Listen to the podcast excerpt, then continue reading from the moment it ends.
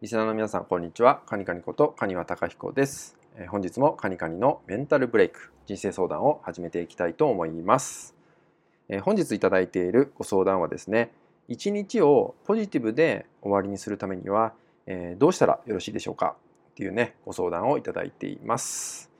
えどうしても夜の時間って、え一日を振り返ったりするんで、えネガティブで終わってしまう方って多いんですよね、え夜に考え事をしてしまうっていうケースって結構多かったりします考え事をすればするほど一日の反省点を見つけちゃったりとか、まあ、一日の中で後悔してしまったポイントをね探してしまったりとかしてそれによって寝つきが悪くなっちゃうとかねもっと言えば寝起きが最悪な状態っていったようなね方も多いんですよね。まあ、そんな時ねこのご相談いただいているように一日をねポジティブで終わりにするっていうのはねすごくいいことだと思います。僕もここはすごく意識している部分があって、まあ、僕のやっていることをねご紹介していこうかなと思います。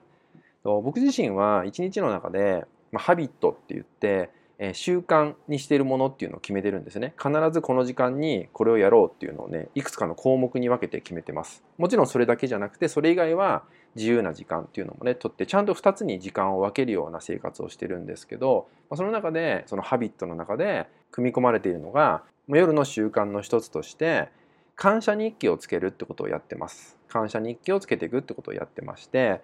だいたい夜のね22時10時ぐらいですね、えー、日記を書くってことをねまあ本当に一言つぶやくような感じなんですけどやってます。それは何かっていうとどんなことでもいいから一日の中で感謝できたことを探します。でこれがあったから自分自身ってありがたいって感じたんだなっていうのを、えー、一つでも見つけてそれを書き出すようにしてます。まあ、アウトプットするようにするってことですよね。だから今日も、えー、感謝で終われたこういうことがあったから本当に自分ってありがたいで感じたんだなっていうのを、まあ、一日振り返る中でそれを書き出すってことをやってるんですけどこの振り返りってすごく大切だなってやってて感じました。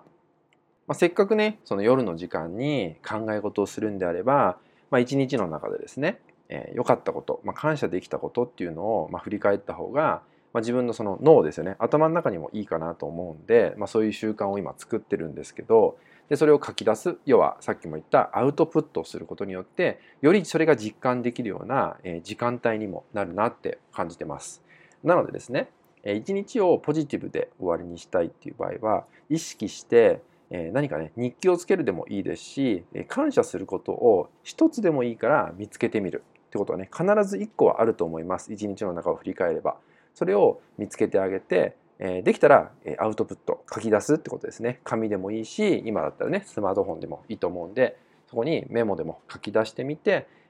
それをまたね見て振り返ってみるってことをすると一日が感謝で終われる。そんなねポジティブで終われる習慣が作れてくると思うので是非ねやってもらえたらと思います。はい、それではですね、本日の内容は以上になります。最後までご視聴いただきましてありがとうございました。